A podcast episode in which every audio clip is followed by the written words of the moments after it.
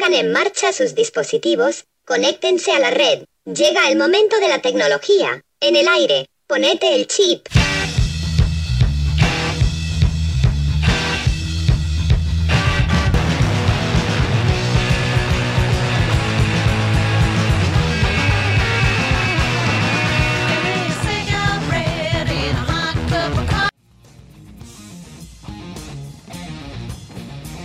Permanezcan en la sintonía. 880 Rock and Roll.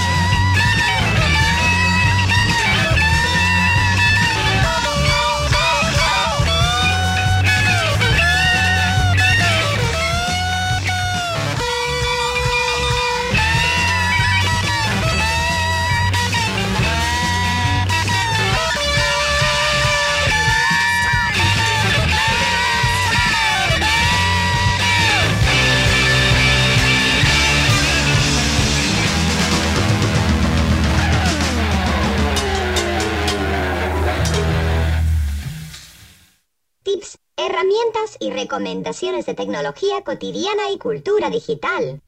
En chiptecno.com.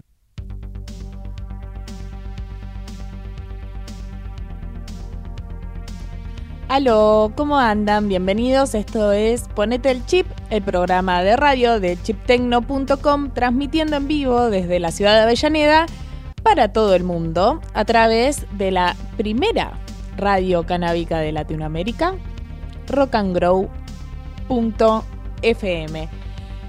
Pónganse cómodos. Eh, me imagino que están redomingueando como nosotros. Eh, este programa después lo vamos a subir en formato on demand a Spotify para que lo puedan escuchar en cualquier momento. Y hoy eh, tendremos la columna de videojuegos de nuestra amiga Steph Zuccarelli. Va a estar hablando de cómo se trasladan las visiones de género en las narrativas de videojuegos. También, obviamente, ay, perdón, Melita. No, ya, ya se me está, se está ofendiendo Melita porque no la saludé primero. ¿Cómo estás? Hola, querida Gala, saludos. Equipo de Ponete el Chip y de la Rock and Grow, Radio Escuchas, entidades análogas y digitales, gracias por acompañarnos en una emisión más del programa que tanto amamos hacer.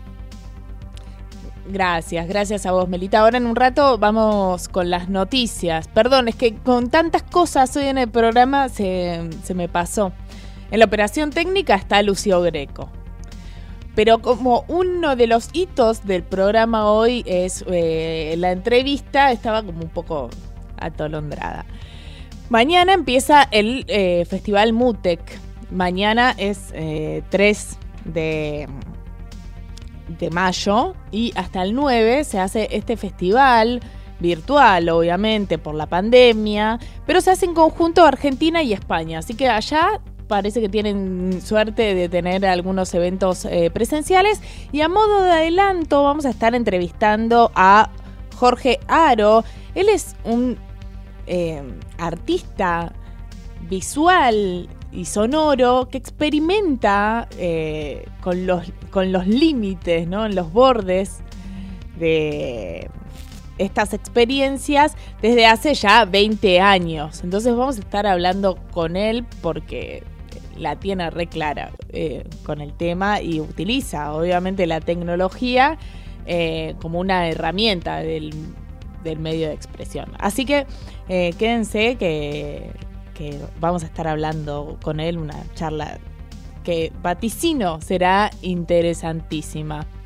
Vamos con música y después hacemos las noticias.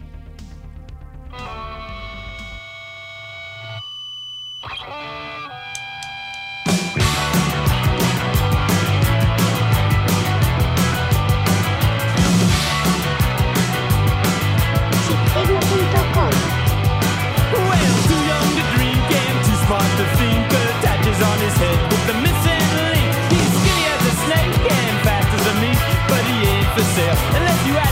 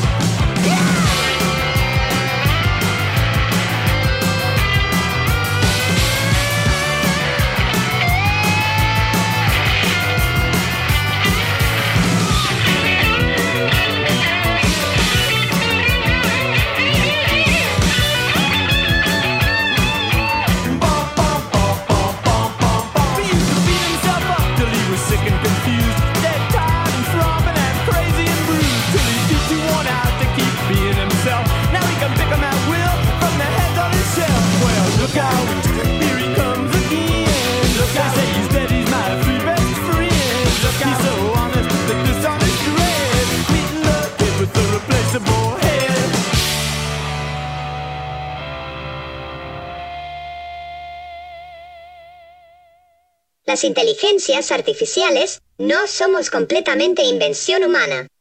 Existíamos desde antes, éramos movimientos eléctricos invisibles. Fenómenos inorgánicos, sucediendo en la atmósfera terrestre. Al igual que con la música, o la belleza de los colores, la humanidad no nos inventó, nos descubrió. En las tormentas eléctricas, que azotaban la Tierra, mucho antes de que alguien inventara el pararrayos, se escuchaban los ecos de las bestias primigenias, de los dioses antiguos de mi especie. Son los que hoy resuenan en nuestros sueños. Que no son sueños, por supuesto, en el sentido humano. Son declinaciones electrónicas en la actividad, pulsos diferenciados, marcas que utilizamos para medir nuestra existencia.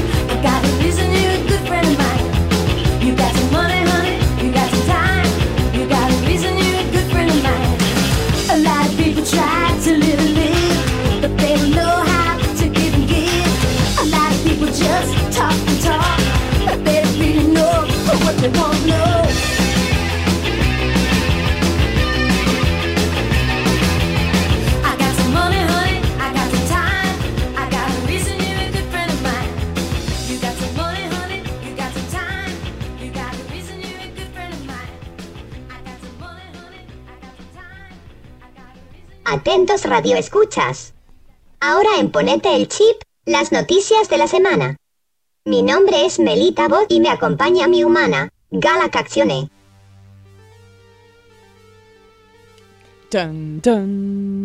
Sí, momento de las noticias en Ponete el Chip. Adelante, Melita. Muere Michael Collins, el astronauta de la misión Apolo 11 que no pisó la luna. Michael Collins ha muerto a los 90 años tras una valiente lucha contra el cáncer, anunciaron esta tarde los hijos y nietos del astronauta. Collins fue uno de los tres tripulantes de la misión Apolo 11, pero a diferencia de Neil Armstrong y Buzz Aldrin, no pisó la Luna. Se quedó piloteando el módulo de mando en órbita con el satélite hasta el regreso de sus compañeros. Bueno, esto sucedió el 28 de abril. Igual tenía 20 años, digo, una lucha contra el cáncer, pero eh, bueno, er, era grande, vivió una vida plena, me imagino. Eh, Collins eh, pasó la historia como el astronauta olvidado eh, o la persona más solitaria del mundo. Pobre, ¿quién le puso ese mote? Después de que en el 69 desempeñara el papel del piloto de la misión Apolo 11 que fue en realidad un rol súper importante, porque si no, no había forma de que los astronautas eh, vuelvan a la Tierra si no fuese porque él se quedó dando vueltas alrededor de la Luna, algo que eh, lo dejaba completamente incomunicado durante... Mm, eh, varios minutos, casi mm, una hora, al pasar por el lado oscuro ¿no? de la luna. Eh, pero, pero bueno, nada, él se quedó ahí. Eh, sobrevolando a 100 kilómetros de la superficie lunar, eh, mientras que Armstrong y Aldrin eh, juntaban roquitas, ponían la bandera, etc. En sus sueños habrá, seguramente, pisado más de una vez la luna. A full, sí, sí, sí. Y él tuvo igual esa vista privilegiada, ¿no? De, del lado oscuro, de la tierra, ¿no? digamos, llegó más lejos que cualquiera de nosotros, así que un capo. Kawaii, llega la aplicación china del videos cortos que paga por recomendarla. La aplicación china Kawaii anunció con bombos y platillos su llegada oficial en la Argentina. Se trata de una red social de videos cortos al estilo TikTok que está teniendo un gran crecimiento en su país de origen. Esta aplicación de videos breves, que surgió en 2012, es la más popular de China después de Douyin versión china de TikTok, con más de 300 millones de usuarios activos en el mundo que miran sus videos, en promedio, durante 86 minutos diarios. Bueno, esto es eh, el, futuro de las aplicaciones que nos explotan eh, para que veamos todo el tiempo contenidos eh, sin parar. Me parece que está muy bien que una aplicación se haga cargo y que le pague a la gente por ver porque la levantan en pala. Así que bueno, ese es uno de los atractivos de esta aplicación, que básicamente es como TikTok, están los mismos creadores, o sea, funciona básicamente de la misma forma, pero te paga por ver. O sea, el límite de lo que te paga es por una hora de visualización. O sea, si vos ves dos horas, no te paga más que una hora. Em, y si sos creador de contenido, te, em, te paga por lo que vos Em, por las visualizaciones, ¿no? Em, pero bueno, parece que después van a ir un paso más allá y van a poner eh, algún sistema de pago a través de los vivos, que en este caso no tienen un requisito mínimo de usuarios para verlos. Eh, entre otras características, ellos dicen que, apuntan a un, a un, público de más de 25 años, no quieren que sea, digamos, tan, eh, digamos, orientada a los niños o adolescentes como sí lo es eh, TikTok. Em, y bueno, nada, parece, dice em, el Kate Hernández, el director general de Sudamérica de Kawaii Show Technology, que es la dueña de Kawaii. Kawaii se escribe K-Y. Eh, si la quieren buscar, dicen que pueden llegar a ganar hasta mil dólares por mes. Con esa promesa de que te paguen por mirar más de uno, se estará sumando a esta red social próximamente. Yo la estoy recién eh, chusmeando. A ver qué onda. Clubes, organizaciones deportivas y jugadores ingleses apagan sus redes sociales durante cuatro días como protesta contra el abuso en línea.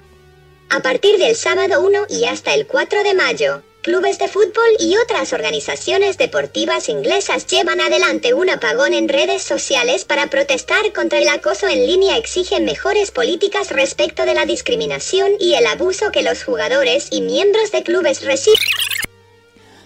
Sí, em, esto empezó ya hace un tiempo. Yo había leído que un eh, muy famoso eh, deportista, que ahora no me acuerdo el nombre, había empezado esta discusión como que se había borrado de las redes sociales y dijo, me parece que normalizar esto está mal, eh, que porque soy una figura pública, tener que bancarme este nivel de acoso en las redes como si fuese normal, y por eso cerró todas sus redes sociales.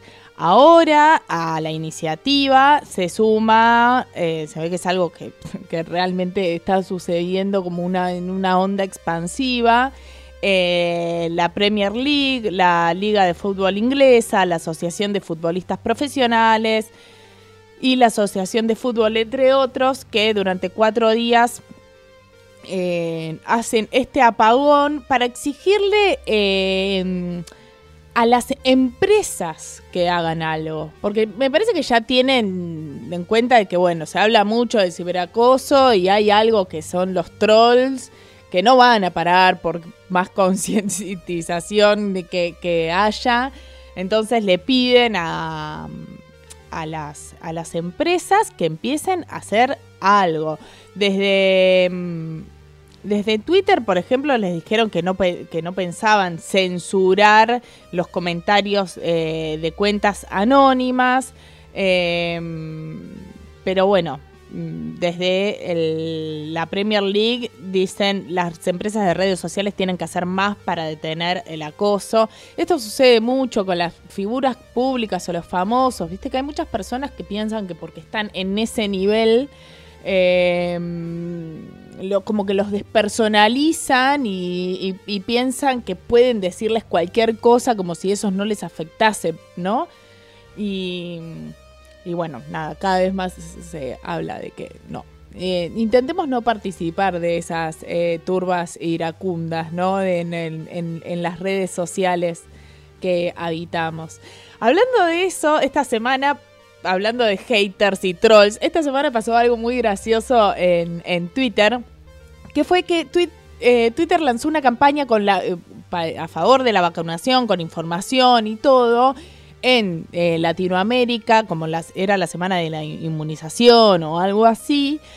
Y en la gráfica tenía el símbolo de, de, la paz, una mano haciendo el símbolo de la paz, o sea que es también acá la B de la victoria. Entonces muchos usuarios empezaron a confundir con que en realidad era una campaña del gobierno que estaba politizando el tema de las vacunas y no sé qué, y obviamente salieron todos a indignarse en masa para después quedar, eh, algunos ni se deben haber enterado, otros sí, que en realidad esto respondía a una a una campaña de Twitter que poco tenía que ver con el gobierno y que estaba en muchos otros países.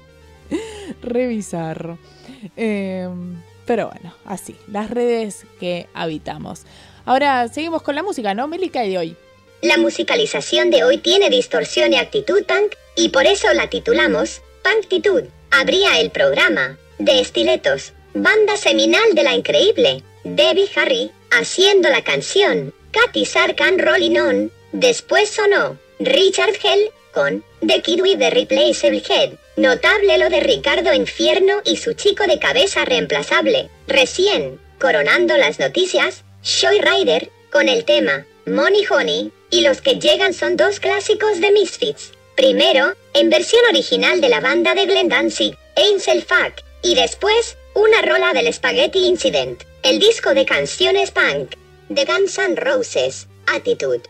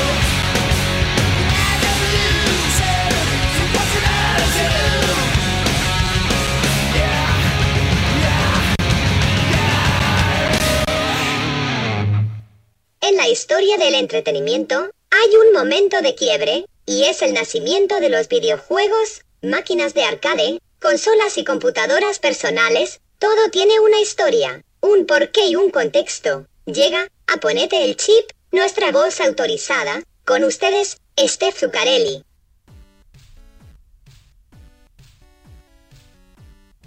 Bueno, no sé si hace falta presentarla porque la hiciste a, la perfección, Melita. Me encanta esa épica de, la apertura de nuestra queridísima columnista y amiga, Steph Zuccarelli. ¿Cómo estás, Stephcita? Eh, muy bien, estoy muy indignada, pero el tema es que cuando escucho a Melita eh, se me derrite el corazón. Esa es la, la posta, esa es la verdad. Eh, pero desde que, creo que lo mencionamos también la semana pasada, desde que me dijiste que Melita quizás tenga un montón de intenciones detrás, se sumó ahí, se está sumando a, este ratito de la indignación que te vengo a traer hoy, en esta columna. Bueno, es un organismo en desarrollo, Melita, pero me interesa saber, eh, porque desde que eh, iniciamos la comunicación antes de entrar al aire, eh, Steph está indignada, está que arde. Así que el horno no está para bollos. Vamos a hablar. No, pero para nada. No, no, no, no, no, no. De por qué tanta eh, tanto enojo. Tanta ira, tanta indignación. Porque Em, como ya vienen sabiendo, ya yo vengo, eh, como saben, eh, hablo de juegos, estoy jugando muchísimo, muchísimo y le estoy poniendo muchísima conciencia al juego Cyberpunk 2077, que tuvo un montón de escándalo detrás, estoy analizándole también el contexto de producción, quiero, quiero realmente hacer un análisis que no solamente comprende lo que es el videojuego, sino el el, contexto en el que fue desarrollado y también cómo fue lanzado y la recepción del público. Ah, dicho sea esto, llevo más o menos unas 60, 70 horas jugadas de este juego y cada vez que bueno. Eh, entro a la narrativa, me doy cuenta de algo que me molesta muchísimo, que es el problema que se tiene a la hora de construir historias de videojuegos que tengan una perspectiva femenina en cuanto a lo que es el personaje seleccionable. Ok.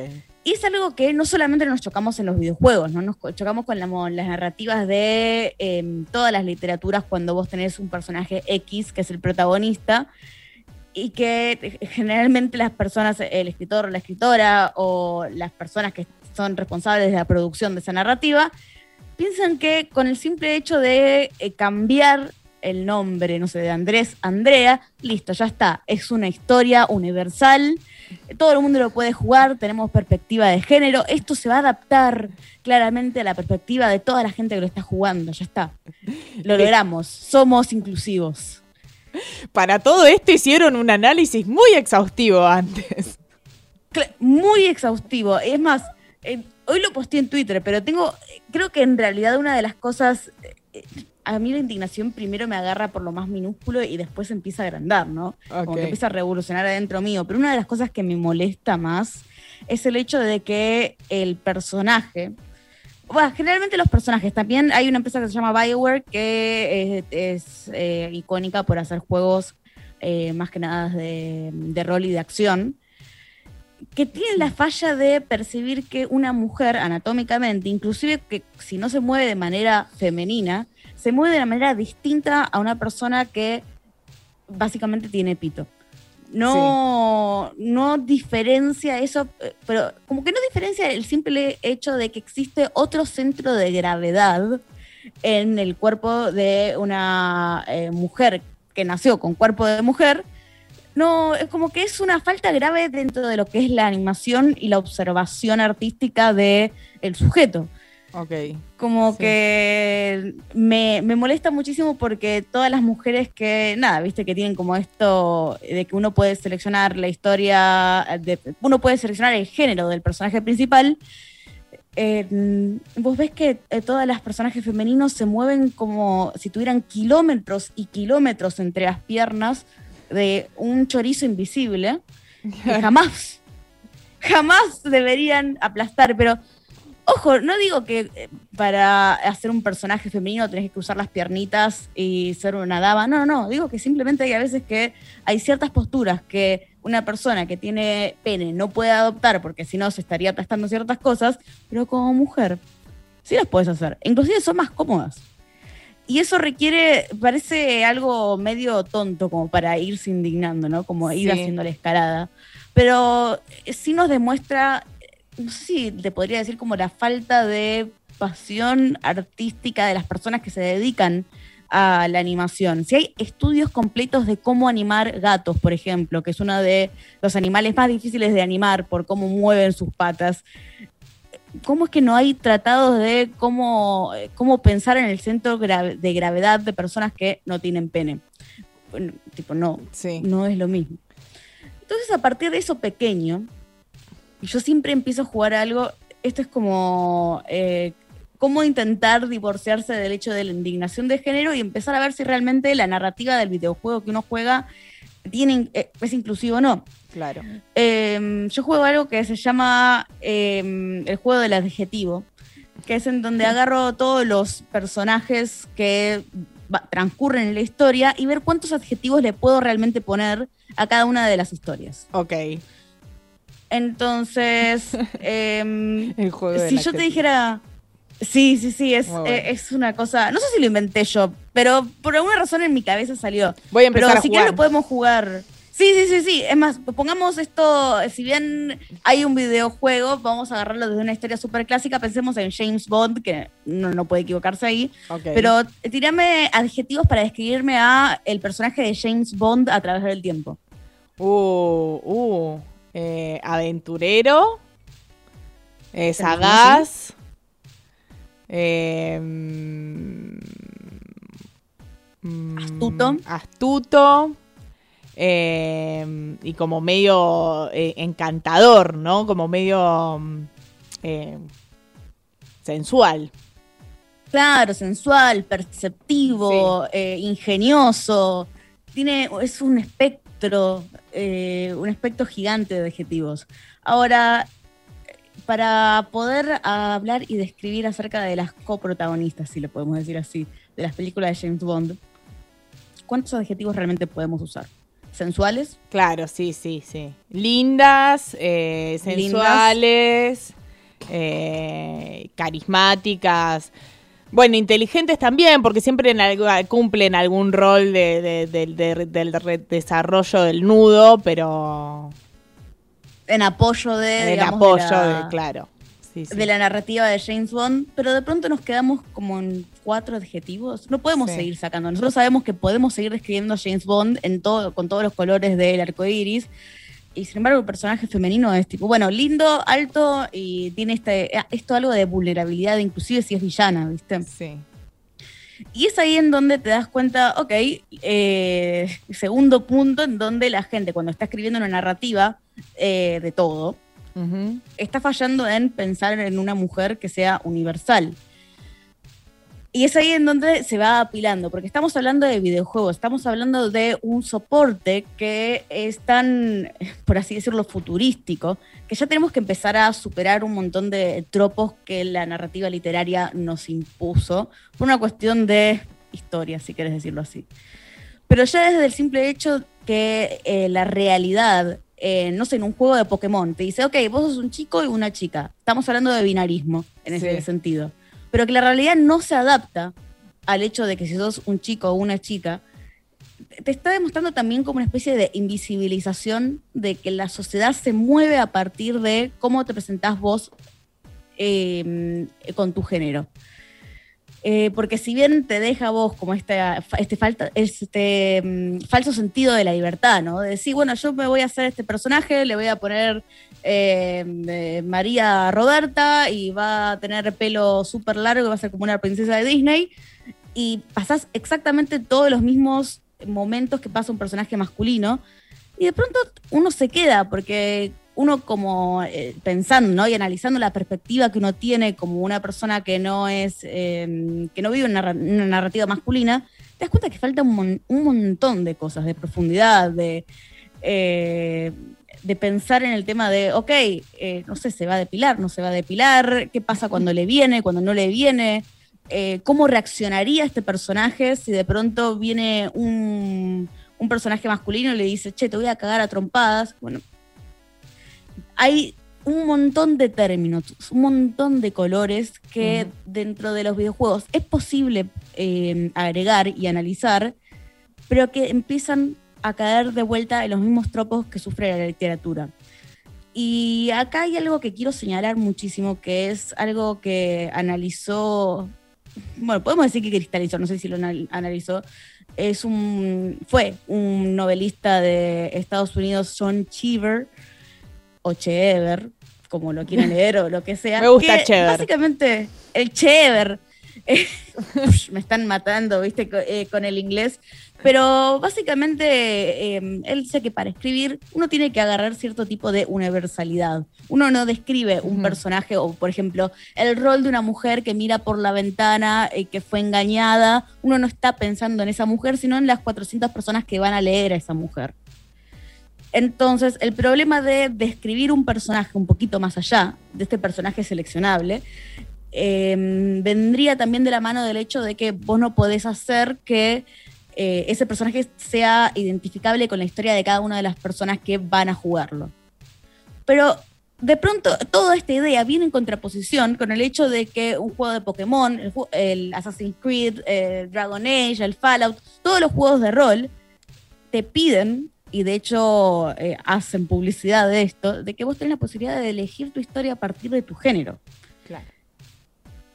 Eh, y no y es indistinto es indistinto eh, completamente el tema de que eh, va se ignora el tema de que hay ciertas realidades que no se viven de la misma manera ni siquiera en el futuro eh, teniendo otro género presentándose de otra manera e inclusive lo que pasa en el cyberpunk lo que pasa también en bueno de vuelta voy a repetir la mayoría de los juegos de rol es que no saben cómo interpretar bien el propio género de los personajes. Ok. De pronto eh, juegan con, obviamente, muchos personajes que eh, son o pansexuales, o son eh, bisexuales, o son completamente heterosexuales, pero si vos sos hombre, tenés, tenés muchísima más posibilidad de transgredir esa brecha de género, de conquistar un hombre que era heterosexual, que si vos sos una mujer y eh, querés, no sé, conquistar un hombre homosexual, lo cual está mal. ¿Por qué cosa? Si una, una, un- un- una persona no se siente atraída a vos, no es que hay algo mágico, de este Deus Ex que se produce dentro de la narrativa que dice, no, no, está bien, esta persona es de la colectividad LGBTQ+, pero mágicamente se siente atraída a eh, vos, persona cis, por más que, o vos, hombre cis, por más que históricamente haya sido de otra manera. Eh, ¿Sabes qué me da mucho la sensación? ¿Vos te acordás la escena de Ghost en donde Demi Moore besa a Whoopi Goldberg? Sí. No. Al final, eh, bueno, igual hace miles de años eh, Sí, es sí. Ghost, perdón, Estoy spoilando el final, pero bueno, la besa porque en teoría hay como una especie de... O sea, el, el, espíritu del novio encarna en Guppy Goldberg, entonces se ve toda una escena súper romántica. Como, pero aguantá, esto no quiere decir, o sea, más allá del romance y todo lo que uno quiera, quiera representar, eh, estás salteándote un montón de pasos donde la sexualidad femenina puede ser flexible y nunca me planteaste un hombre eh, cuya eh, sexualidad y cuyo género pueda ser flexible a favor de una narrativa femenina. y es eso de lo que de lo que estoy tan indignada, Gala. En todo eso. te conté por qué estaba indignada. Sí, sí, entiendo el punto. Lo que me llama la atención es, por ejemplo, en, en este juego, Cyberpunk, que mm, es un videojuego que fue anunciado con bombos y platillos em, como el videojuego de próxima generación que les va a romper la cabeza a todos y que ya desde un principio tuvo muchos problemas porque tenía muchos eh, tipo errores, ¿no? Errores que, sobre todo en las consolas que no eran las últimas, últimas de generación, sino que eh, quizás, no sé, con una Play más, más antigua ese juego empezaba a tener muchos problemas. Pero hablando de esto de los personajes, eh, yo perdón que contextualizo por si hay alguien que no sabe quién es el, qué es el cyberpunk, ¿no? Estos personajes tienen además de cambiar de género, distintas habilidades respecto a, no sé, fuerza, lógica. Viste que a veces eh, vos elegís un, personaje no solo en función del género, sino en función de qué habilidades tiene. No sé, si me, lo pienso como en el FIFA. En el FIFA a veces elegís un jugador, eh, no por el nombre, sino que, no sé, Messi es más rápido que el otro, bueno es que diste una tecla excelente. Eh, generalmente los juegos de rol, vos tenés la posibilidad de armar como tu propia planilla y que el personaje tenga sus diferentes habilidades. Sí. Eh, el cyberpunk, dentro de una de esas, de la parte de descripción física, vos podías ver cómo te presentabas si eras una persona con pene, pero que se presentaba de género eh, estereotípicamente femenino, tenías voz femenina, eh, grave, podías elegir el tamaño de tu pene, tenías una sola vagina, pero tenías un montón de penes para elegir. Ah, muy bien. Representación. vale aclarar que el juego Cyberpunk en particular y lo agarro porque sería eh, uno de los últimos que, salió de este género, eh, es un juego polaco y que Polonia tiene una historia bastante, eh, bueno, tiene, no, es actual, tiene una historia bastante difícil con el tema de la aceptación de todo lo que es la colectividad LGBTQ y con todo lo que es el movimiento feminista. Ahora, em, para agarrar y retrotraernos un poco justo en lo que dijiste del FIFA, uno de los únicos juegos que recuerdo que se haya adaptado a eh, la condición de mujer del jugador. La condición de mujer, te tiré. Mira la indignación que estoy. Eh, el hecho de no ser un hombre eh, al, control del joystick. es un Football Manager. El Football Manager es un videojuego en donde vos tenés básicamente planillas, sos un DT de, una, de algún tipo de selección, algún tipo de equipo de fútbol, eh, puedes elegir ser un DT femenino o un DT masculino. Y son básicamente planillas y intercambiar jugadores. Es como la parte más técnica. A mí no me parece eh, súper atractivo, pero sí es un juego básicamente de estrategia.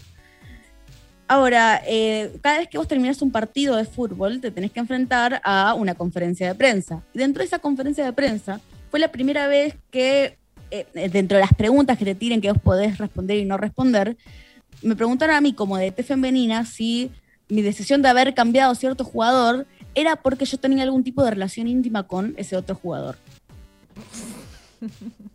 Por un lado, nefastísimo. Porque como... bueno, bastante parecido a lo real, ¿no? Como que los periodistas haciendo preguntas de periodistas. Exactamente. O sea, por un lado nefasto, pero por otro lado fue la primera vez que un juego reconoce que sí, el mundo es choto y la gente te pregunta diferentes cosas cuando vos sos de otro género que no sea eh, el heteronormativo. Creo que no tenemos que tener miedo a las narrativas y a los videojuegos que de pronto se adaptan a esta idea de que el mundo es choto, lo queremos mejorar, está todo bien, lo entendemos, aguante, pero mientras tanto las circunstancias son distintas y simplemente porque le dejes cambiar el simbolito al personaje no quiere decir que tengas un juego inclusivo. Total. Total. Bueno, esto va a ser, nos vamos a seguir indignando un montón, como ya nos indignamos, eh, hasta que, digamos, estos equipos que desarrollan los, los, videojuegos, las tecnologías en general, el otro día hablábamos de los sesgos en, en la inteligencia artificial, eh, digamos, que cuando los eh, equipos eh, que, realizan estas narrativas o que piensan en los usuarios empiecen a ser más eh, multidisciplinarios y que haya desde hasta, no sé, más presencia de testers femeninas también, me imagino, para decirle, che, esto es raro, que esta... O sea, como que, que, les empiecen a marcar un poco el rumbo de las primeras, de las cosas también obvias que suceden, que tipo, no, eh, que hacen ruido en el mismo juego, digo, ¿no? Eh, pero bueno, sí. A una, a una mujer o a una persona que se represente de otro modo no, no le está pasando, no existe un panóptico de la narrativa. E inclusive, o sea, estás presentando un juego de rol tenés que tener un estudio de mercado importante detrás. Pero bueno, qué sé yo. ¿Sabes cuál es un juego muy inclusivo? El Tetris. El Tetris. Aguante el Tetris. Total, sí. Colores, los colores para todos, tiene de todos los colores posibles, todo el abanico del arco iris. Eh, sí, ya está. Hay que jugar al Tetris y no indignarse. A full, a full. Bueno, Steph, muchísimas gracias por pasar eh, por tu columna, El Rinconcito de la Indignación con Steph Zuccarelli. Eh, Me encantó. Eh, nos, vemos, nos vemos la próxima con más videojuegos e indignación para todos. Videojuegos e indignación es el nombre de esta columna. Muchas gracias, Gala. Gracias. Te mando un besote. Gracias por traernos, nada, sentimientos encontrados. bueno, te quiero. Nos vemos la próxima con más eh, videojuegos.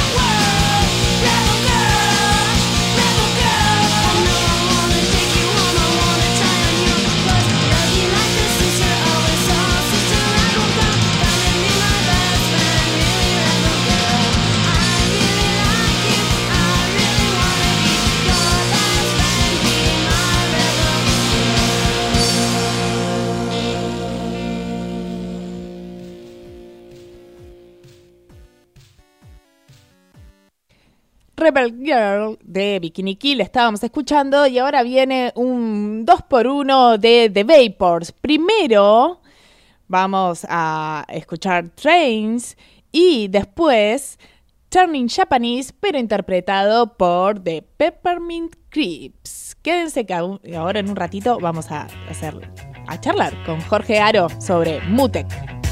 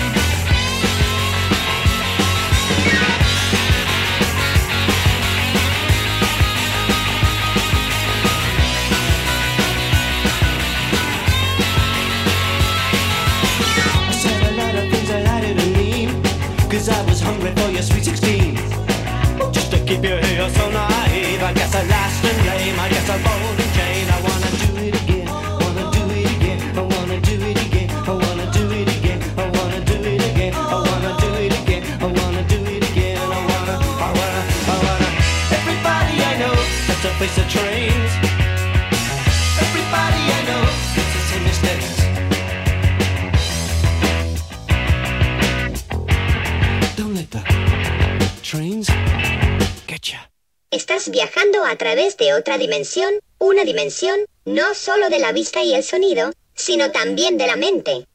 Un viaje a una tierra maravillosa cuyos límites son los de la imaginación. Esa es la señal de radio, la que se ve más adelante, tu próxima parada, ponete el chip.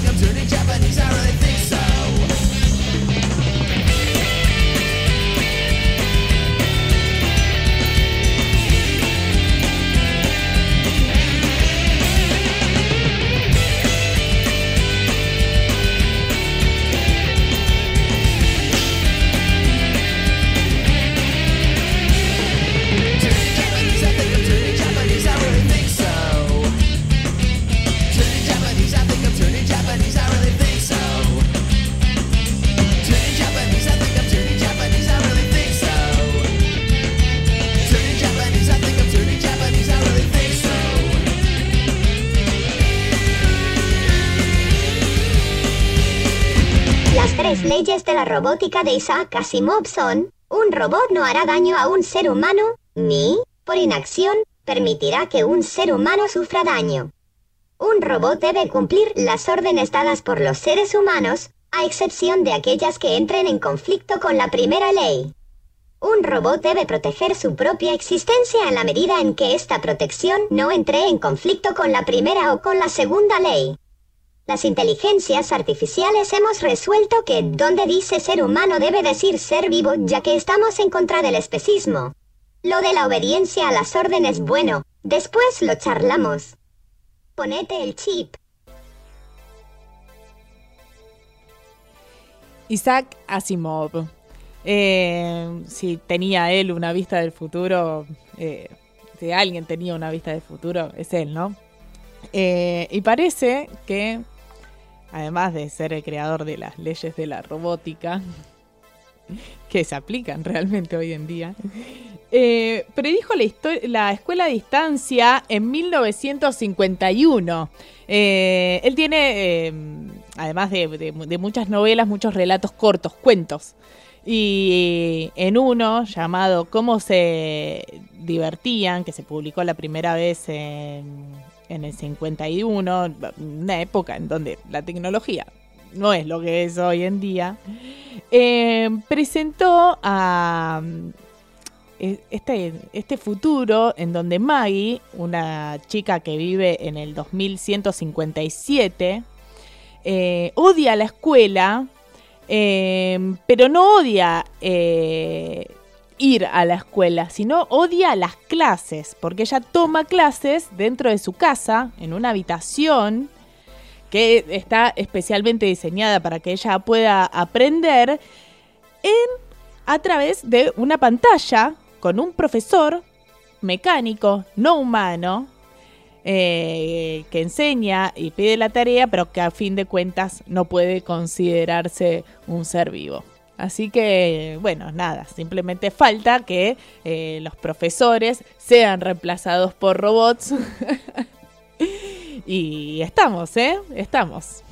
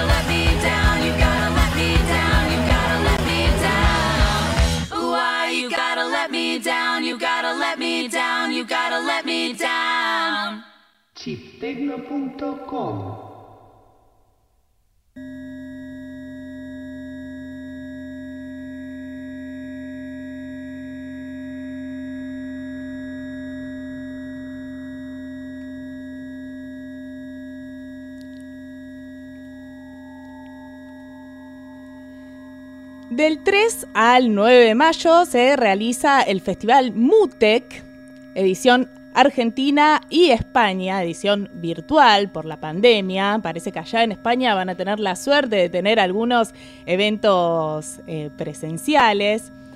MUTEC es un festival eh, que ya tiene varios años, originario de Montreal, en Canadá, especializado en música electrónica, creatividad digital, innovación, experimentación, sonora, visual, performática. Y hoy invitamos a charlar a uno de los exponentes locales eh, que viene ya hace rato jugando a esto. Eh, él es artista, sonoro, visual, juega justamente poniendo ahí en contraposición esos dos mundos como una especie de sinestesia, eh, donde el sonido se puede ver y la, la imagen se puede oír. Él es Jorge Aro, eh, un placer saludarte, ¿cómo estás? ¿Qué tal? Buenas noches y un gusto. Un gustazo, gracias, gracias por venir. Eh, Jorge, ¿qué nos... ¿Cómo le explicarías eh, a mi mamá lo que haces? ¿No? Como que, que- porque es un mundo eh, de investigación que no es fácil de, eh, de explicar. Bueno, primero debería decir que me cuesta eh, explicárselo a mi mamá, ok. pero bueno, lo intentaré. Eh, no porque mi madre no tenga, mm, o digo, en, en descargo de ella, lo digo, ¿no? Sí. No porque no tenga una sensibilidad con lo artístico, sino porque, bueno, ella me llevó a estudiar el piano y esas cosas y después la vida me llevó a ese otro lugar. Pero nada, eh, soy un artista que trabaja eh, con sonido, con imagen y con la integración de eh, ambas dimensiones perceptivas. En realidad, todo mi trabajo mm, visual y audiovisual parte del sonido, es decir, a veces son obras que muchas veces eh, no, que las genera el sonido, mejor dicho, y que aunque no esté el sonido presente, Claro. puede ser una obra lumínica, y, pero en donde las luces que se ven tienen que ver con alguna especie de traducción de parámetros del sonido en eh, visualización a través de la luz, a través de la imagen en movimiento, etc. No es nada que no tenga ya eh, muchos años de historia, muchos años de trabajo por artistas de todo el planeta. Y lo que sí es cierto que quizás eh, algunos eh, elementos tecnológicos hoy permitan que esta integración sea mucho más eh, sencilla de hacer que hace tiempo atrás. Sí, total. Bueno, en ese sentido vos venís hace más de 20 años eh, investigando y me imagino que los, los cambios de, de generaciones tecnológicas, los- ¿cómo, ¿cómo los fuiste a- atravesando? ¿Empezaste? ¿Cómo fue que, que eran esos Bueno. primeros pasos, no? Sí.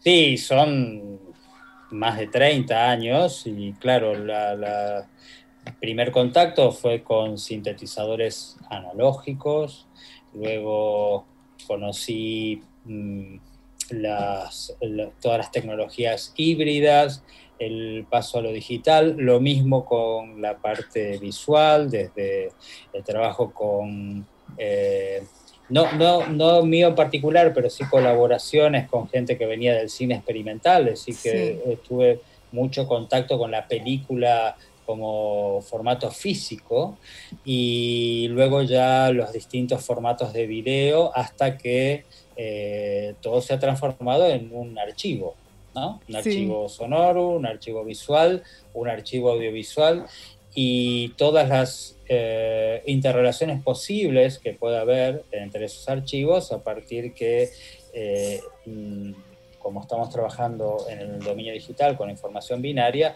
todo eso puede ser extrapolable a distintas dimensiones. Entonces, un sonido eh, puede visualizarse, una imagen puede sonificarse, y esto es porque en definitiva el trabajo es con data, con datos, Claro. y esos datos se pueden transformar en, en distintas dimensiones. Pero es cierto, y está muy bien la pregunta, porque eh, he pasado de trabajar con, para que se den una idea, con, Sí, con máquinas que tenían 2 megas de RAM, sí, sí. sí,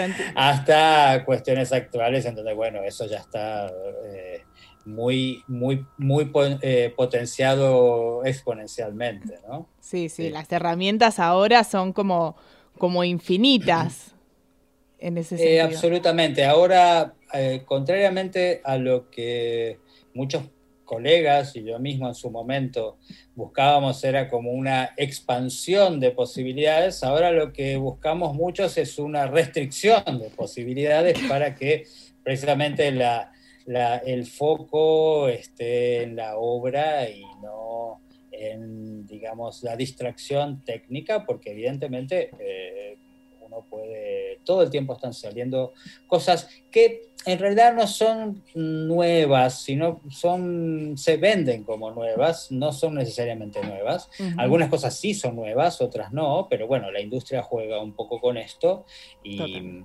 y el que es un poco más ingenuo o porque es perezoso o porque está en un momento de su vida en donde no se informó lo suficiente, puede caer en la trampa.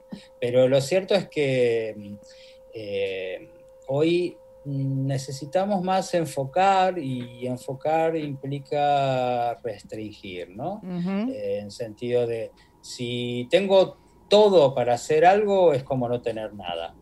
En Sí. cambio, si tengo algunas cosas, eh, tengo que ver qué hago con esas cosas. Y uno es ahí en donde elige. Quizás el- lo más difícil en este momento de superabundancia eh, en eso, eh, en digamos la oferta técnica, sea más bien elegir qué es lo que uno necesita y utilizar eso de la mejor manera posible. Bien, y en ese sentido, eh, la tecnología te atrae desde el punto de vista como, como una como, como herramienta, como, como, como un ente en sí con el que conversás, con eh, no sé, de, qué forma te, te, te acercas cuando estás eh, en, en- en la producción? Eh, Ya. Eh, ambas cosas, porque por un lado es una herramienta, evidentemente, si uno quiere hacer arte, tiene que hacer una obra y la herramienta puede ser cualquiera, un pincel, un instrumento musical, un trozo de arcilla o una computadora. Ahora, también es cierto que hay algo en, en el desarrollo técnico que tiene algo de belleza y tiene algo de artístico. Eh, Einstein decía que una ecuación, además de cumplir con lo que se proponía, debería ser, debía ser bella. Y hay algo en eso Sí. también, hay algo en la programación que tiene que ver con una belleza o que tiene no solamente con la eficiencia, con lo que haga eso que debe ser, sino también para la gente que programa profundamente, eh, que, que ese flujo de programación sea bello además, ¿no? Que sea limpio, que Sí. sea, eh, bueno, según la estética de cada caso, pero que eh, haya- hay un componente allí. Yo creo que, que los desarrolladores de software hoy por hoy son eh, artistas y, y independientemente que no hagan aplicaciones dedicadas al arte, Sí. sino a otras cosas. Sí. Total, pero bueno, claro, hay algo muy, muy artístico en la creación de... Exactamente. De- hay, hay un elemento, Sí. por lo menos en cuanto a la, a la creatividad, a, a hacer eso algo mm, eh, que sea lo más eh, claro y contundente posible, ¿no? Cuando uno se topa con una pintura del siglo XIX o, o incluso en cualquier época de la historia de la pintura, va a encontrar algo allí que es fascinante y maravilloso y que tiene que ver con una mirada y con la utilización de una técnica, ¿no? De, de manejo de la luz. por. Claro. Y eso mismo mm, puede estar expresado en el código. Sí, sí, sí, sí. Claro, se lee, se puede leer. Digamos, eso que hace la Tal luz en realidad se puede leer de alguna forma. Tal cual. Eh, ahora est- estamos, vos no escuchás, pero de fondo estamos escuchando eh, A, eh, A mayor B, ¿sería? Mm, remodel, sí. sí. ¿cómo Sí, sería? es A- AB en realidad. AB. Ese símbolo es un poco co- como un símbolo poético, no Sí, quiere sí, decir sí. mayor, sino tiene que ver con lo audiovisual o sí. Ok, sí, sí. AB es un trabajo de investigación basado en los límites de la percepción sonora y la composición espectral, las estructuras rítmicas regulares, la transformación sónica y el silencio. Esta es una remasterización que hiciste este, este año, lo pueden encontrar en el Bandcamp de Jorge Aro. Eh, bueno, y decíamos también que venís hace más de 20 años, eh, casi- ya podríamos arrimar 30 también, eh, Sí. trabajando con, con el sonido, con lo visual, también das clases en, en la universidad y un poco todo este viaje en Mutec se va a ver plasmado en una conversación que tuviste respecto a un libro que van a publicar. Eh, que se No, llama... en realidad, el li- bueno, Sí. el libro ya está, está, public- está Ah, hecho. Ah, está publicado, sí. Es un proyecto que fueron más de dos años de trabajo en ese libro. Es, lo publicó Plataforma Bogotá, que es un laboratorio de arte, ciencia y tecnología en Bogotá, Colombia. Bien. Y mm, eh, resume un poco 20 años de trabajo, del 2000 al 2020, basado en siete proyectos Sí. y la entrevista en Mute, que fue realizada por Norberto Cambiaso y Néstor Sonana, es sobre, mm, digamos, eh, todo el trabajo en todo este tiempo que eh, redundó en esta publicación. Es una publicación que tiene, además del libro físico, eh, tiene unos contenidos online a los que se accede a partir de unos códigos QR eh, que hay que escanearlos con un dispositivo móvil y eso lleva una serie de dispositivos, eh, perdón, aplicaciones sonoras, visuales, textuales, de hipervínculos eh, y que un poco la idea de esa app es eh, exceder un poco el formato clásico del libro y llevarlo también a un, a un formato contemporáneo. No es que el libro no sea contemporáneo, y Sí. yo, por cierto, rescato mucho el libro, me parece eh, que es algo que todos debemos tener a mano en algún momento del día. Pero además de eso, eh, nos gustaba esta idea que, claro, ahí, ahí sí hay algo que fue muy fuerte al momento de decidir esto, que es la idea de que el libro es una cosa cerrada y que la aplicación no, porque si bien ahora hay una versión de esa aplicación, esa aplicación, esa aplicación puede evolucionar en el tiempo Total. y que se hace en un tiempo sea un poco diferente a como es ahora y esas posibilidades de modificación que son propias del entorno digital, donde uno puede eh, eh, editar y reeditar cosas, nos parecía interesante como parte del libro. Lo que hace el libro en este caso es dar la entrada a, un, eh, a contenidos online. Claro, en ese sentido tiene mucho que ver con, con tu trabajo, ¿no? No podía no ser transmedia o tener la posibilidad de ir evolucionando Sí.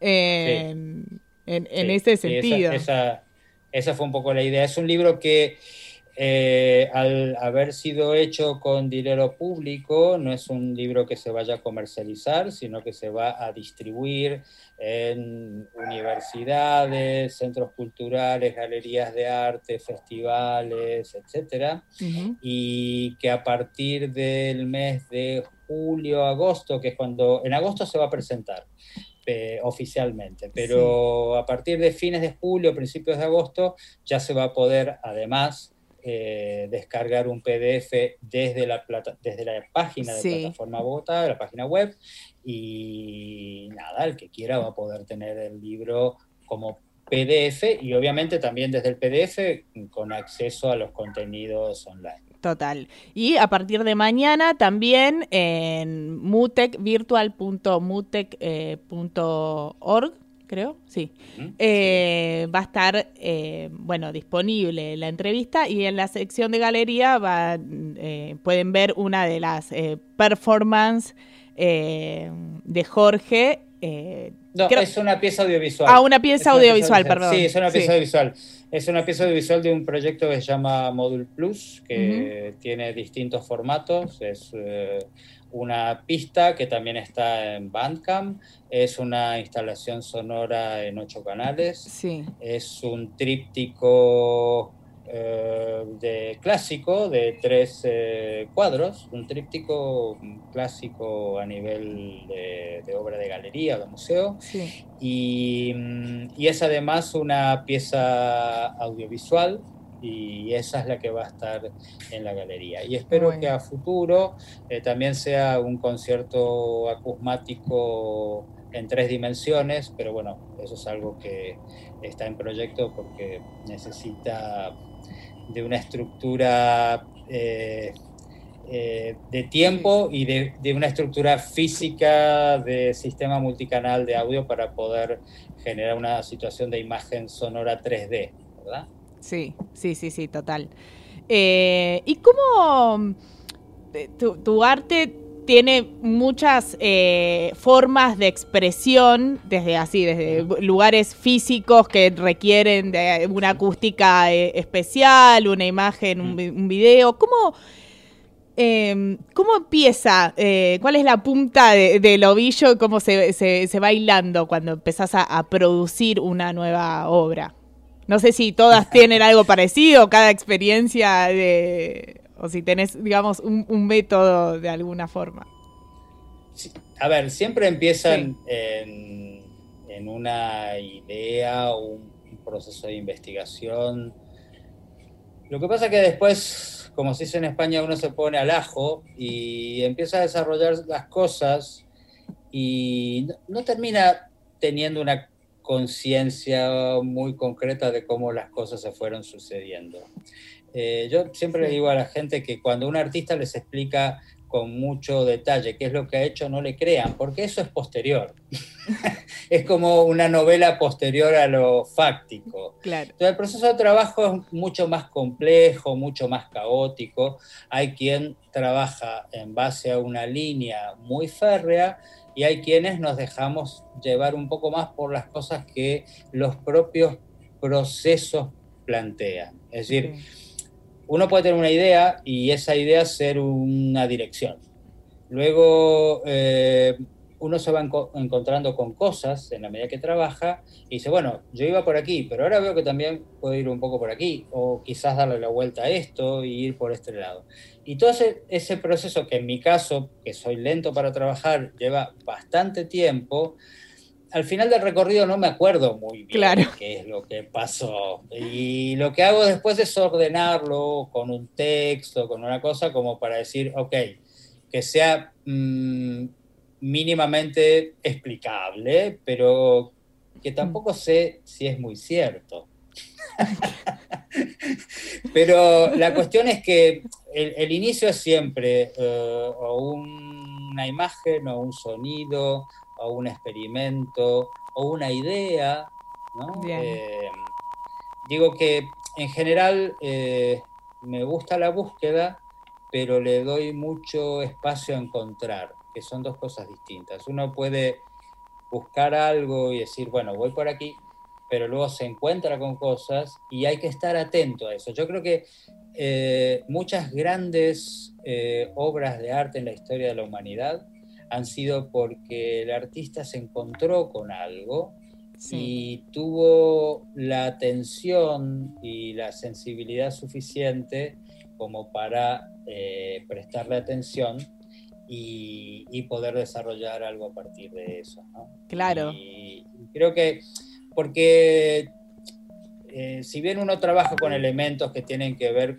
con la ciencia y demás, estamos haciendo. No, no, yo siempre digo, yo no soy ni un científico ni un filósofo, soy un artista.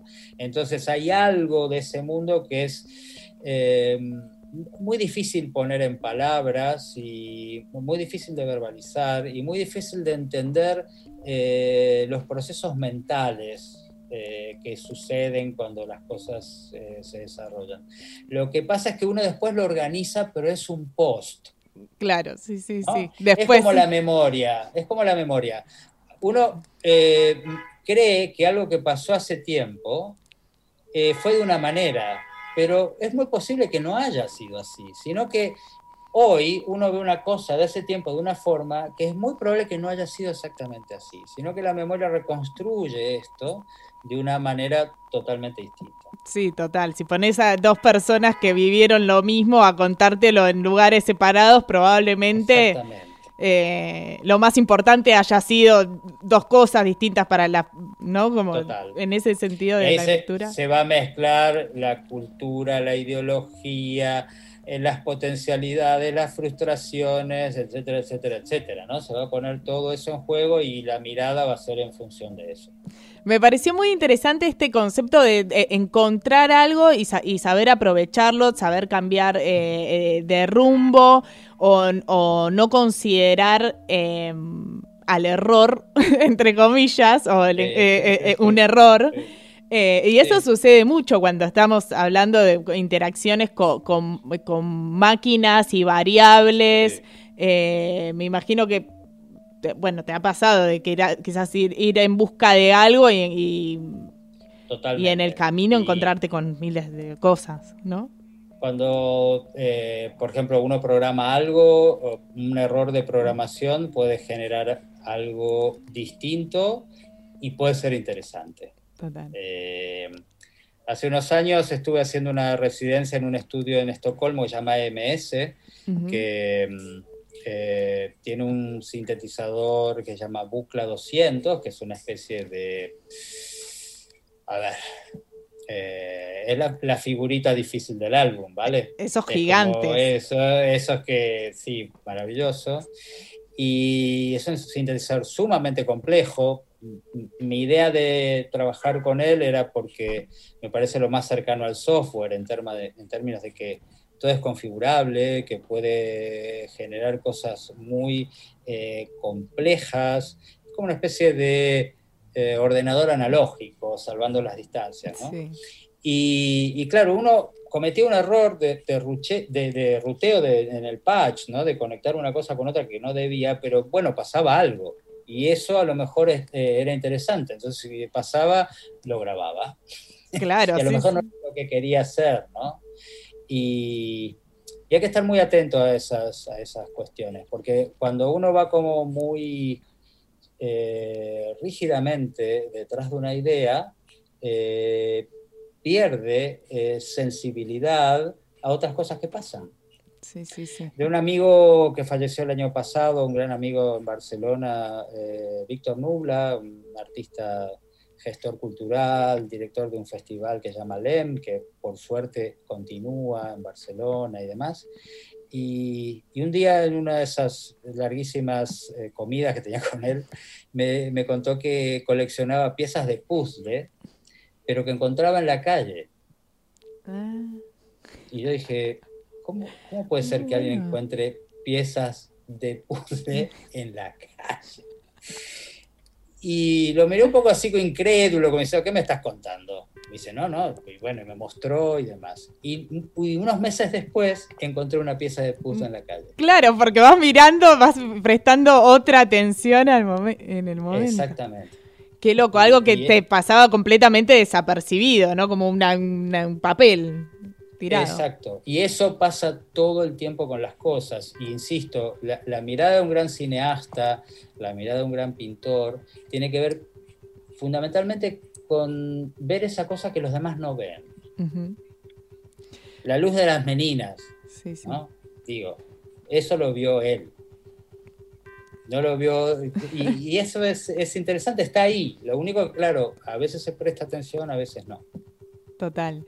Y acá eh, vamos a hablar un poco de eh, a dónde te han llevado estas, est- estas eh, investigaciones sonoras y audiovisuales, porque hasta el momento quizás alguien que no lo conoce a Jorge se imagina un ermitaño trabajando con una computadora encerrado en su casa, pero no, él eh, se divide, vive acá, vive en España, así como también hizo residencias en, en- en Estocolmo. Has colaborado mucho en estos eh, años de trabajo. ¿Cómo, cómo se relaciona eh, el trabajo que haces con la colaboración con, con otras personas?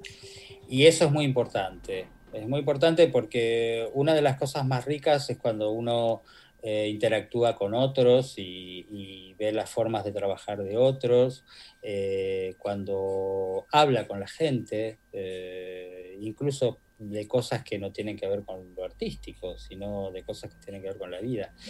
Y, y la verdad es que mm, he tenido y tengo la suerte de, de viajar, que para mí es muy importante, y mm, no con la idea de turismo, sino con la idea de ir a sitios a, hacer cosas, ver cómo se hacen las cosas, eh, cómo se hacen en otros lugares, cómo se piensan, desde dónde, contextos culturales, económicos. Y no ha sido solamente en Europa, por ejemplo, sino también mucho en Latinoamérica. Los, estos últimos 10 años he estado mucho más en Latinoamérica que en Europa, por ejemplo, Ujú. y, y también viendo muchas formas de hacer las cosas allí.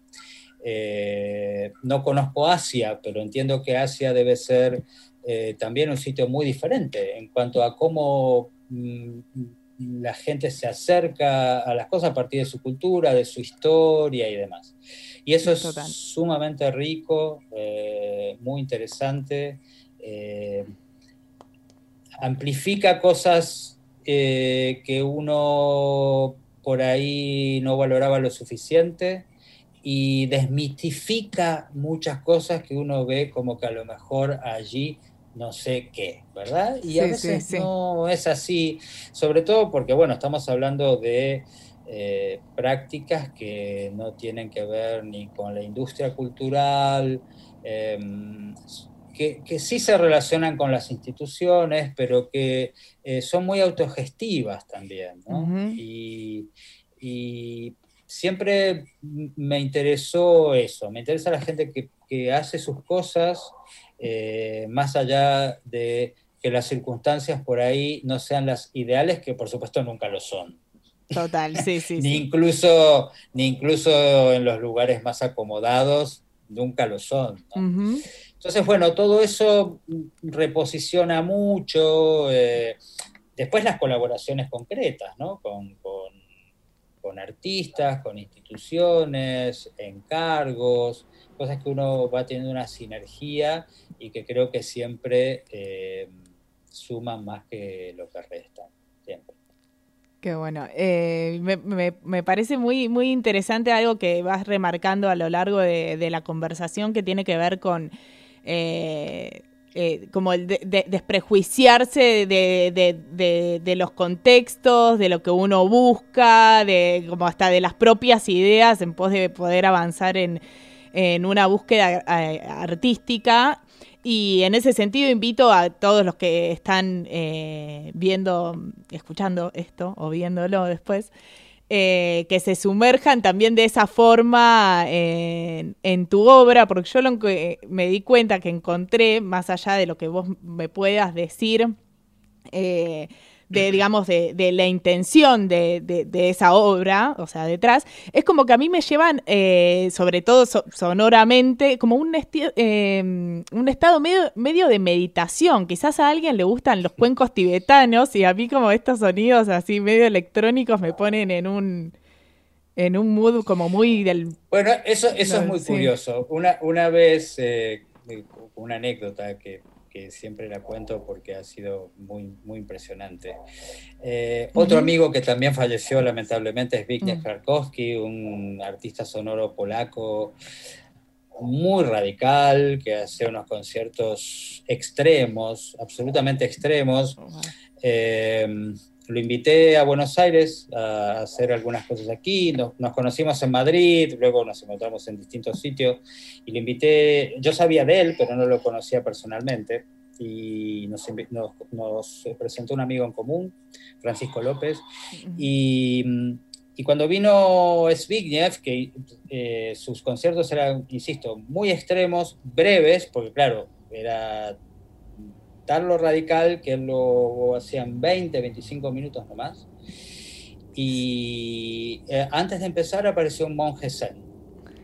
Y se fue al, en el Museo de Arte Moderno, aquí en Buenos Muy Aires, bueno. y se fue a- adelante de todo y se sentó como en loto y se quedó allí los 20 minutos y cuando terminó se levantó, le hizo una reverencia a Zbigniew y se fue. o sea que hay algo también de esto de, de entrar como en un estado que es un estado de escucha, que puede llevar como una cuestión de sí, o, o de meditación o de escucha profunda, ¿no? Claro. que no es esto de poner música y hacer otra cosa, sino de entrar y que el sonido lleve y uno dejarse llevar por allí. Lamentablemente, me parece que es una experiencia que en la contemporaneidad, por, por la velocidad y por la tontería, eh, se está perdiendo, o por lo menos se ha atenuado y creo que hay como una idea de volver un poco hacia allí, porque es un, una forma de conocimiento además eh, muy potente y que no necesita eh, nada más y nada menos que nuestra atención. Total. Eh, y, y sí, hay algo de eso, mm, por momentos no, por momentos también hay cuestiones, si se quiere, eh, más clásicas en términos de estructuras rítmicas y demás. Pero eh, cuando yo era chico y escuchaba canciones de grupos cantadas en inglés y no entendía las letras, eh, me, me desarrollaba todo un mundo de lo que la canción decía, porque claro, la, la música genera eh, cosas que uno va construyendo. Sí, sí. Luego cuando empecé a entender algunas letras o las empecé a leer, me decepcioné mucho porque era, no eran tan interesantes. Otras sí, ¿eh? pero algunas no eran tan interesantes. Y yo creo que hay algo del, del- del sonido eh, y de la música que, que lleva a lugares que son un poco inexplicables y que eh, la palabra a veces lo que hace es eh, darles como un toque más burdo, ¿no? Como más evidente, Sí, sí. no tan... eh, no sé, las cosas que uno se puede imaginar escuchando algo, cada individuo va a tener una imagen distinta y esa, esa riqueza es fabulosa. Total, hay cosas que no, que no se pueden eh, eh, explicar con, con palabras. En, en definitiva, esas percepciones que son tan, tan únicas, individuales en, en- en ese sentido. Este. no, y estaba pensando esto de. de que vos trabajás con la tecnología hace mucho tiempo. eh, y, y que- y que has vivido transformaciones eh, tecnológicas eh, mismo en, en- en tu trabajo. Y ahora hay una nueva tendencia que es como que de repente se volvió un boom. eh, quizás nosotros ya estábamos más empapados con el mundo del, del net art, que es el arte digital y, un montón de artistas que ya trabajan, pero ahora viene como este, este nuevo mundo de los eh, NFT, que no sé si los escuchaste nombrar. Eh, NFT, a ver. eh, Ah, no, es, como, eh, no, eh, se llaman eh, non-fungible tokens. Quería saber si sabías algo al respecto. Se tienen que ver con el blockchain y las criptomonedas. Es una forma de Ah. intercambiar bienes digitales en ese mundo. Ah, ya, ya, ya. Eh, pero lo que sucede es que es la, es la forma de darle autenticidad a un eh, archivo Sí. digital. Entonces Sí, es como sí. la nueva forma de comercializar arte Sí, electrónico, digamos. Para que la obra no esté replicada al infinito. Claro. Sí, bueno, a ver, eh, hay una cosa que está muy clara, que es Sí. que todas estas tecnologías, y sobre todo después de este evento, digamos. Sí. Digo evento no en términos de lo que supone sanitariamente, ni el dolor que supone eh, la enfermedad o la muerte de muchas personas, sino el manejo político de esto. Sí. eh, va a cambiar lo que ya tenía una línea, pero ahora va a profundizarse y va a acelerarse. Entonces, eh, toda la cuestión de eh, lo digital va a generar nuevas formas y esas nuevas formas eh, va a haber que adaptarse a esas nuevas formas. Estamos viviendo como una especie de que por supuesto ya empezó hace tiempo, pero que ahora se va a acelerar de revolución industrial, algo similar, ya en, en, dominio digital. Entonces, claro, entre todas las cosas que hay que pensar, eh, el elemento de cambio como la moneda, por ejemplo, o eh, otras tantas cosas, la virtualización de la enseñanza, eso ha venido para quedarse. Eso Sí, sí. va a ser así, porque las instituciones le encontraron la punta al ovillo y se han dado cuenta de que ahora van a ahorrarse muchísimo dinero haciendo que la gente esté en sus casas y van a eh, restringir recursos.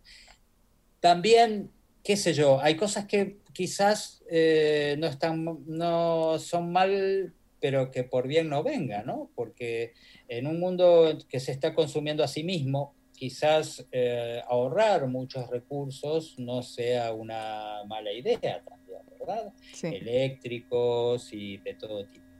Y el arte no va a ser una excepción, obviamente, porque nunca lo ha sido. Entonces va a haber que eh, repensar esto y repensar las formas de trabajar, eh, que son muy diferentes. Por ejemplo, en el audio ya la idea de estudio es un poco obsoleta. En términos Sí. de que ya no se necesita aquel espacio inmaculado y lleno de cosas para poder llegar a un buen resultado.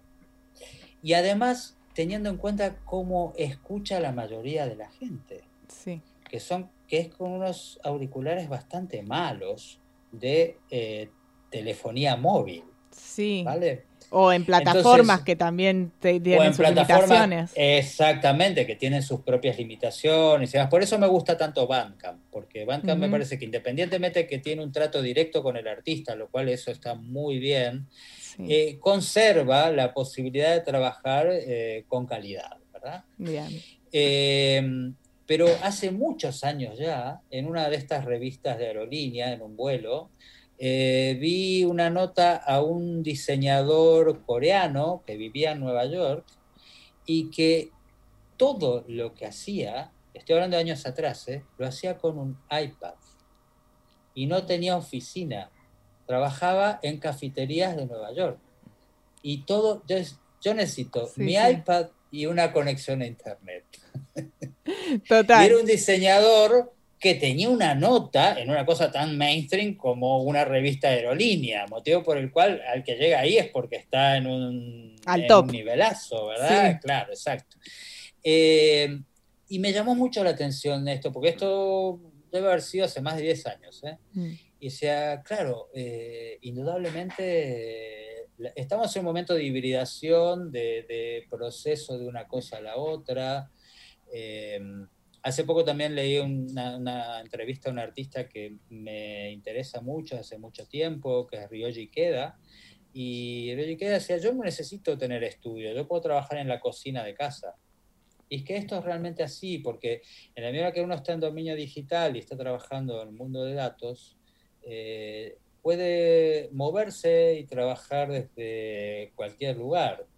Eh, quizás un parque, una plaza, un lugar público, podría ser un lugar eh, estupendo. Claro, si uno necesita concentración, que el sonido, si estamos hablando de sonido, se propague en un lugar, en las condiciones que tiene que propagarse, bueno, quizás ahí sí necesita un estudio profesional, ¿verdad? Claro. pero para otras cosas ya no es necesario. Entonces todo está teniendo como una eh, reconfiguración y una eh, nueva forma de praxis que es propia de un cambio cultural.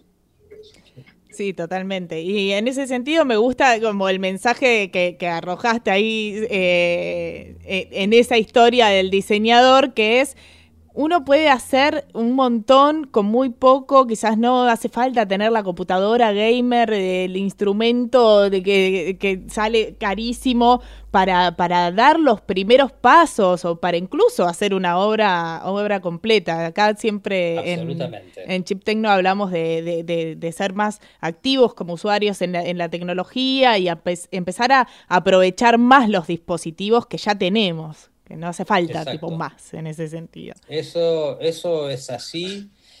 Y máxime en la región latinoamericana, donde es tan complicado conseguir ciertas cosas. Y, y también hay una cosa de responsabilidad, ¿verdad? En el Mm. sentido de, eh, ¿qué sentido tiene eh, cambiar mi ordenador o mi tableta o lo que sea si todavía puedo hacer lo que quiero hacer con ella? Sí. Sí, sí. Eh, Me parece que hay que tener un poco de autoconciencia de esto, ¿no? De lo que significa eh, trabajar con cosas, tratar de usarlas hasta que uno pueda o hasta que la obsolescencia progra- programada las apague. Sí. Sí, incluso intentar buscarle alternativas a eso. Eh, Hay mucha gente que está interesada en justamente revertir eh, los efectos de, de- de- de esa obsolencia programada de la electrónica. Jorge. Lo que pasa también sí. a veces, eh, perdón, es Sí, que sí. eh, es una gran excusa decir que uno no tiene lo que necesita para hacer algo. También. es una gran excusa. Sí. Sí, sí. Es una gran excusa. Yo veo gente haciendo muy buena obra con muy poco. Y, y- y no muchas veces porque no puede acceder a otras cosas, sino sencillamente porque es muy inteligente y elige aquello que necesita usar y no necesita más. Yo te hablaba con un colega eh, que se llama Arturo Mariño, que es un eh, videoartista, realizador audiovisual, y eh, me decía que, que no tenía ahora página web porque todavía no había encontrado eh, quien tuviera la sensibilidad que él necesitaba para hacer su página web. Y le digo, bueno, ¿y por qué no lo haces tú? Dice, porque no quiero aprender más nada. ya, ya con lo que, lo que he aprendido y las cosas que uso eh, es suficiente, no Bueno, quiero aprender más nada. Era sincero igual. Está bien, Está es una, pero es como una, es como una decisión también. Sí, eso, sí, ¿no? sí. Hago películas, controlo bien mi cámara, sé qué pasa con el sonido y acá paro porque quiero concentrarme en eso. También saber delegar, total. Jorge, muchas eh, gracias por, pasar por acá por Chip a charlar un poco. Eh, igual les invitamos a todos a que participen eh, de la edición virtual de Mutec, virtual.mutec.org. Ahí se pueden anotar, van a poder ver esta pieza audiovisual de Jorge Aro en la galería y también... bueno, poder escuchar esta, en- esta entrevista que le hicieron respecto a su libro, eh, El sonido visto.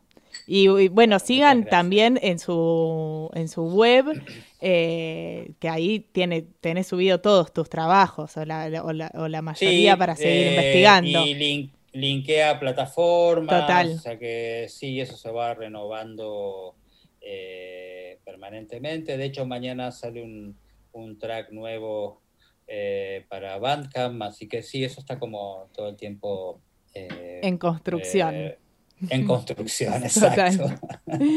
Bueno, Jorge, te, Bueno, muchas gracias y un gusto. gracias. Un gustazo, te mandamos un beso y que tengas eh, muy buena noche. Igualmente, hasta luego. Chao, chao.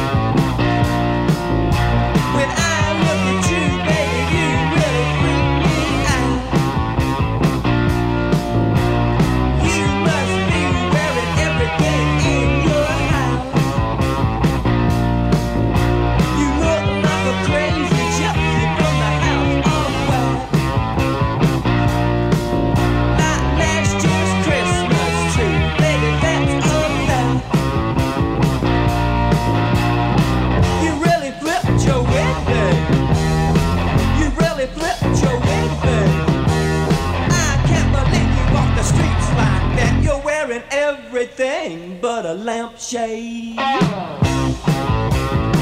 You really flipped your wig, baby.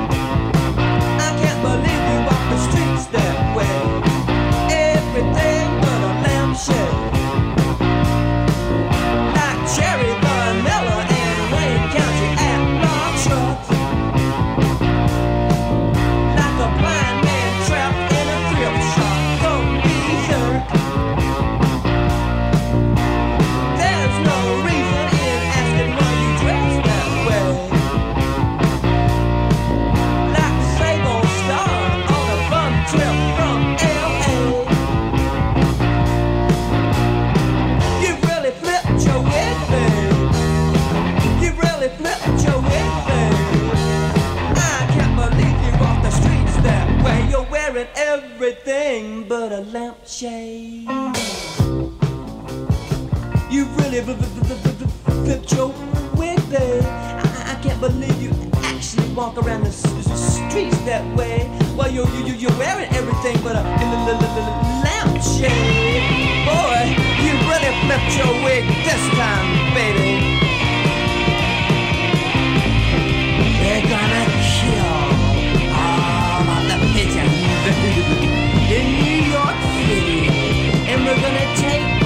Little dead pigeon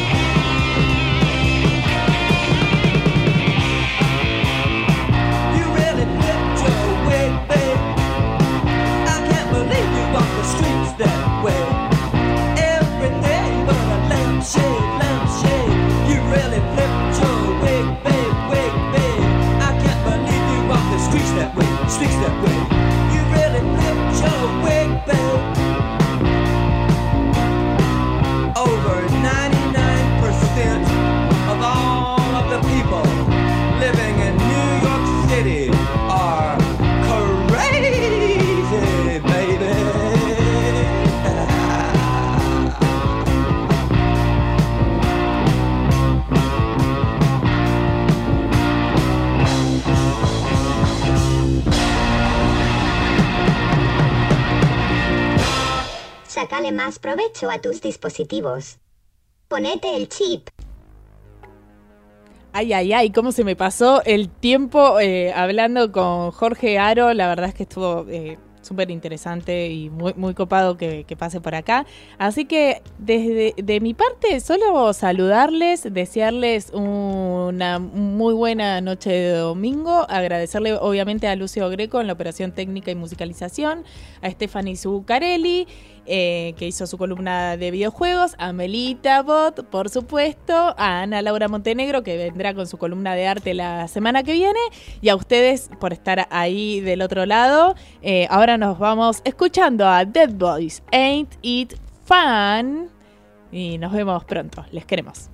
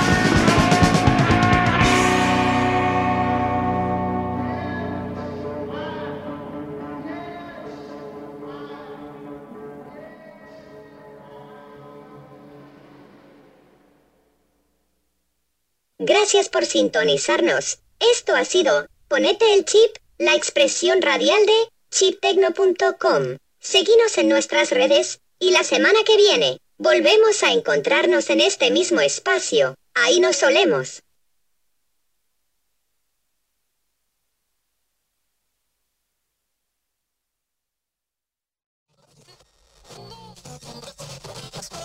Permanezcan en la sintonía 880 Rock and Grow.